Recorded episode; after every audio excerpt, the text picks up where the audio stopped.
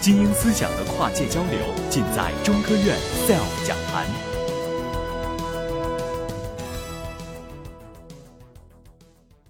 很有必要的。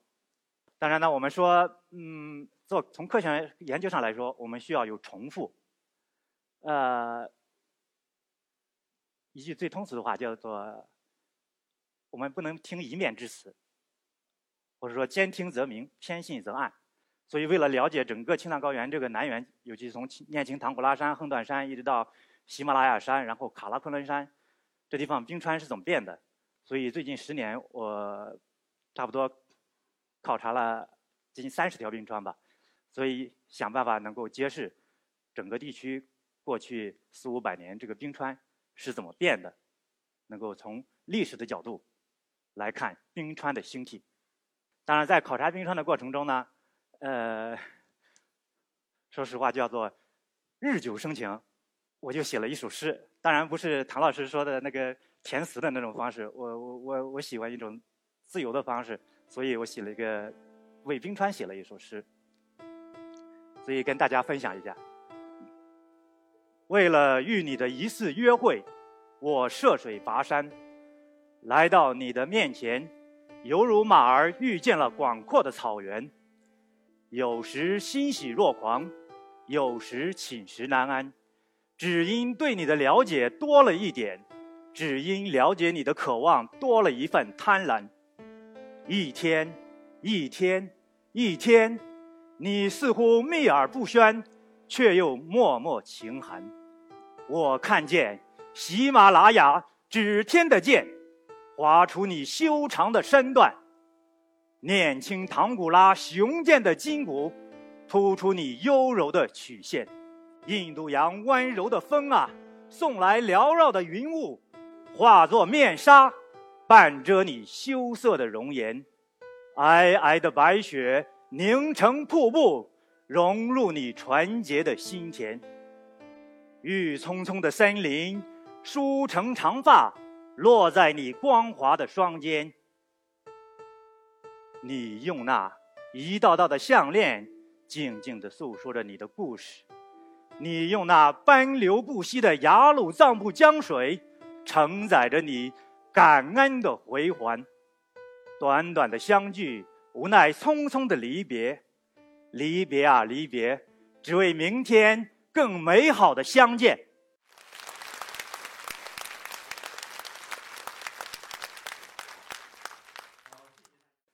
当然，大家有时候觉得可能诗是挺美的，呃，我我是自己这么感觉的。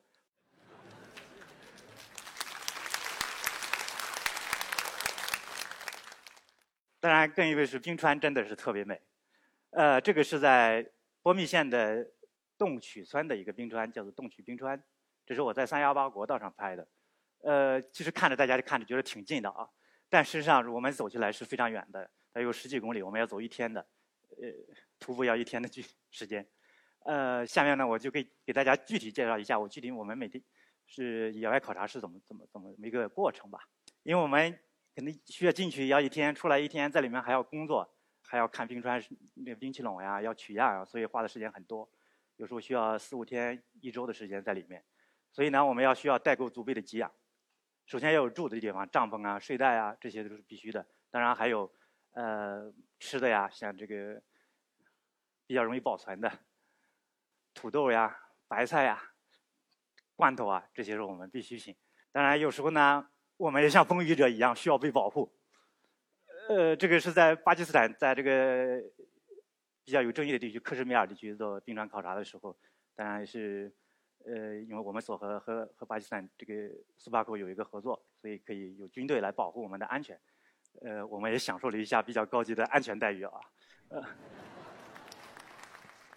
当然，有时候呢，嗯，作为一个从事自然地理学研究的人呢，呃，不只需要能徒步，还需要爬得了山，还需要有攀岩能力。所以有时候路比较没有路了，然后我们就需要通过悬崖，这是一个比较深的悬崖，所以我们就就这么穿过去了。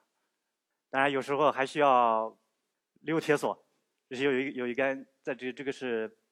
雅鲁藏布江的一个支流，叫义工藏布，是两边是有一条河隔着的，所以有我们通过一根钢丝绳，然后这样通过一个滑轮这样子把我们滑过去，所以要有走钢丝的能力。当然呢，我们还可以，如果我们饿了，我们可以做饭，所以我们不能只上得了山岗，还要下得了厨房。所以烧水，这是我们在路上烧水。我们我们遇到了非常好的藏族向导，我们真的是很幸运。还有运气的是可以吃到这个，我不知道大家见过没有？这个叫羊肚菌，这个非常稀有的一种一种菌类。呃，我们可以捡到捡到一些啊，接下来就可以做一顿饭了。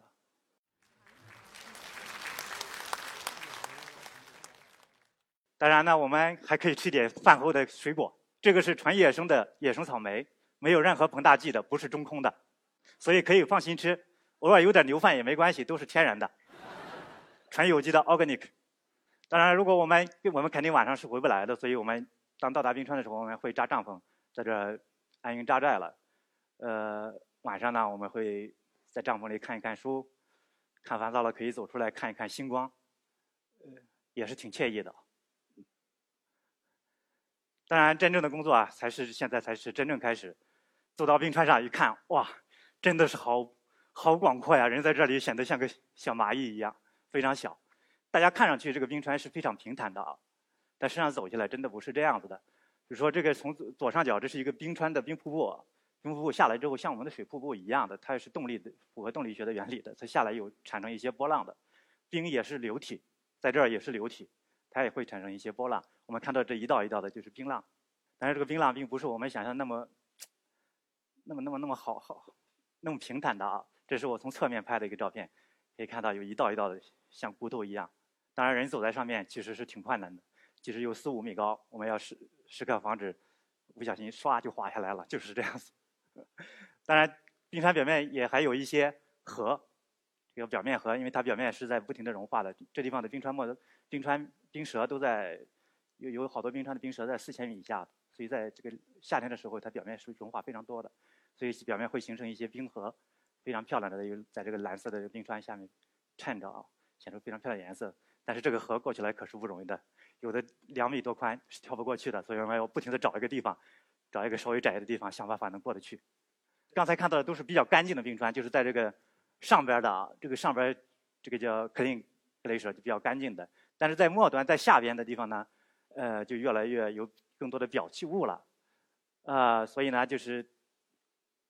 看起来比较脏脏的，但是我们真正工作要穿过这块区域。这块区域我给你看一下，这地方是有人的，这个黄圈里是个人，他没有保护色，所以在这上面走，所以要练就能够在石头上像岩羊一样，你走过走下一步的时候要想当三四步怎么走，否则如果被石头砸了，可是非常危险的一件事情，要出来可不是很容易的事情，所以。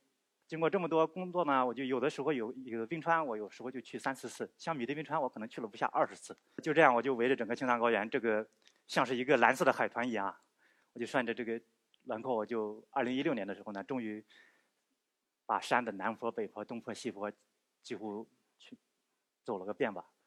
然后呢，在二零一六年十一月份的时候，十一月中旬的时候，呃，最后一天考察冰川。安纳普纳冰川，然后我就在那个冰川谷里边走走走，呃，我就感觉呢，有的东西好像要从我脑子里流出来一样，我就想，我得快点把它写下来，我就写写写，写着写着呢，我就感觉，哦，我需要把它唱出来，所以我能感觉就唱出来了，因为有时候你唱了之后，你感觉你写的词不够好，所以又唱一唱，感觉又好了。我就拿着手机来就录，录录着感觉一阵风下来，把我手机给冻没电了。但是呢，就不停的唱，不停唱，最后就把它把它印在脑脑子里了。所以等后来我回到回到北京的时候呢，在我夫人和我女儿的帮助下，我就把它写成了曲子，然后就写了一首歌，就把这首诗改成了歌。呃，所以下面请给大家分享一下我。我我写的这首歌。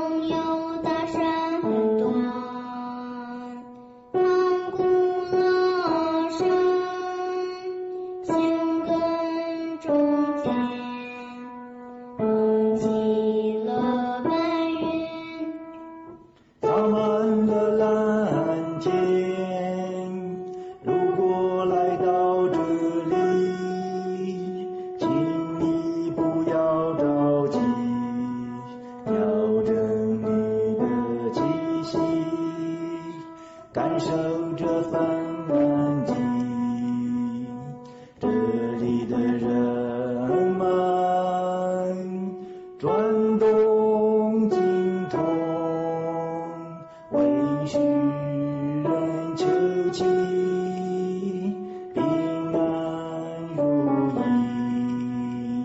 那里的人们生计金满，为世人洒播吉祥不远，扎西的。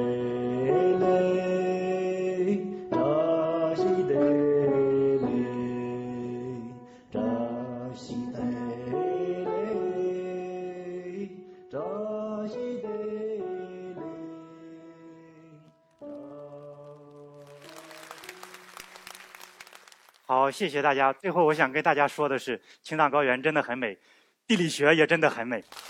谢谢。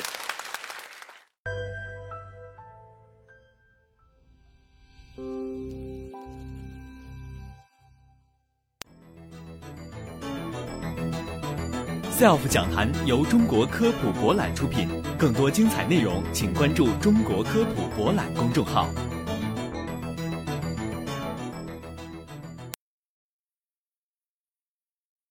SELF 讲坛新一期女性专场重磅巨献，三月三十一日下午一点半，喜马拉雅现场直播七位女科学家的精彩演讲，欢迎收听直播，也欢迎关注 SELF 讲坛官方微信公众号，获取更多直播信息。